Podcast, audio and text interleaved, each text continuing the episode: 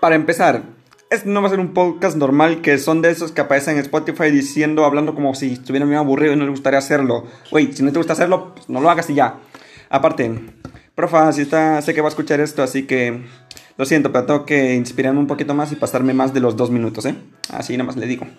Lo que yo les voy a hablar es sobre la música electrónica y Tomorrowland. Para empezar, la música electrónica, mis DJs favoritos y por qué es mejor que el reggaetón y cualquier género de música. Para empezar, la electrónica es la mejor forma de expresarte en todo el mundo. Puedes crear tu propio sonido, depende de cómo te sientas. Obviamente, obviamente no es tan fácil hacer esto. Necesitas un equipo adecuado para crear tu propio sonido. Hay una especie de explicaciones en, en tu teléfono, para teléfono que puedes utilizar para principiante, ¿sabes? En las que puedes utilizarlas y hacer tus propios sonidos o copiarlos y intentar copiar la canción de algún DJ.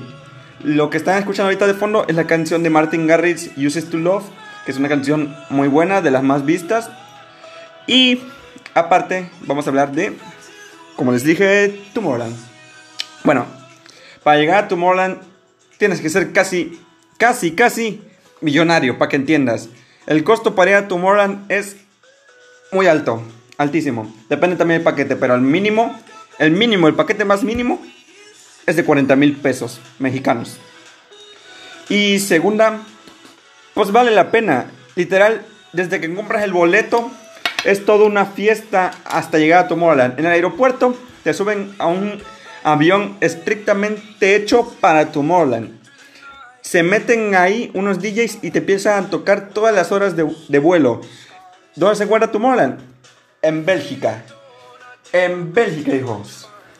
¿Qué te puedes encontrar? Pues prácticamente puedes encontrar de todo. Puedes encontrar este, dragones que te escupen, alcohol que nunca has probado, comida que tampoco has probado y vas a vas a vas a perder todo tu dinero, créemelo. ¿Qué? ¿Cómo está todo de tu mola si no ha ido? Pues mijo, vengo preparado.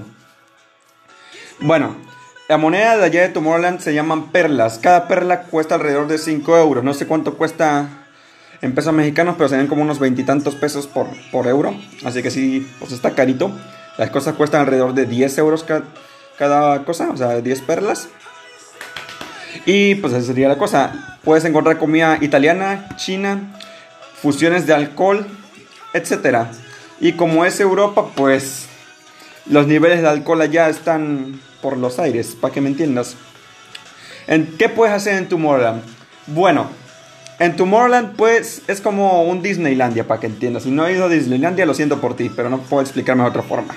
Bueno, es como un Disneylandia. Hay diferentes este, juegos para que entiendas, pero en este caso son plataformas en que en cada uno hay DJs tocando. Puedes encontrarte a DJs famosos o DJs que nadie reconoce o que son nuevos. Pero tú créeme, te vas a divertir. No va a, ir no va a haber parte de Tomorrowland en que no estés y no vas a escuchar música. Hasta en tu hotel, que estás a varios kilómetros de Tomorrowland, vas a escuchar la música. La música.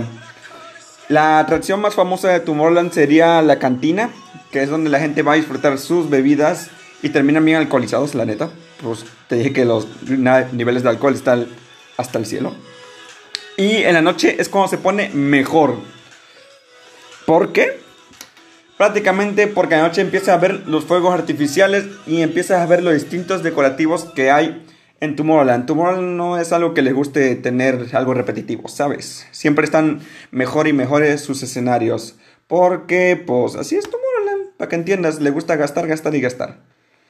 Bueno, el Tomorrowland inició en, 2000, en 2012. Al día de hoy tiene alrededor de 150 mil personas cada vez que hay uno. Se se crean en, julio los conciertos y van muchos DJs. La neta, podríamos mencionar a Martin Garrix, Alan Walker y Marshmello, que son prácticamente mis favoritos.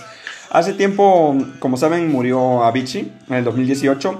No saben si por suicidio, pero muchos especulan que a él no le gustaba tocar en público, quería que su música fuera para él. O sea, por eso se suicidó. Dijo, dijo que de tanta fama que tenía, pues no le gustaba. Toda su fortuna se le heredó a su familia.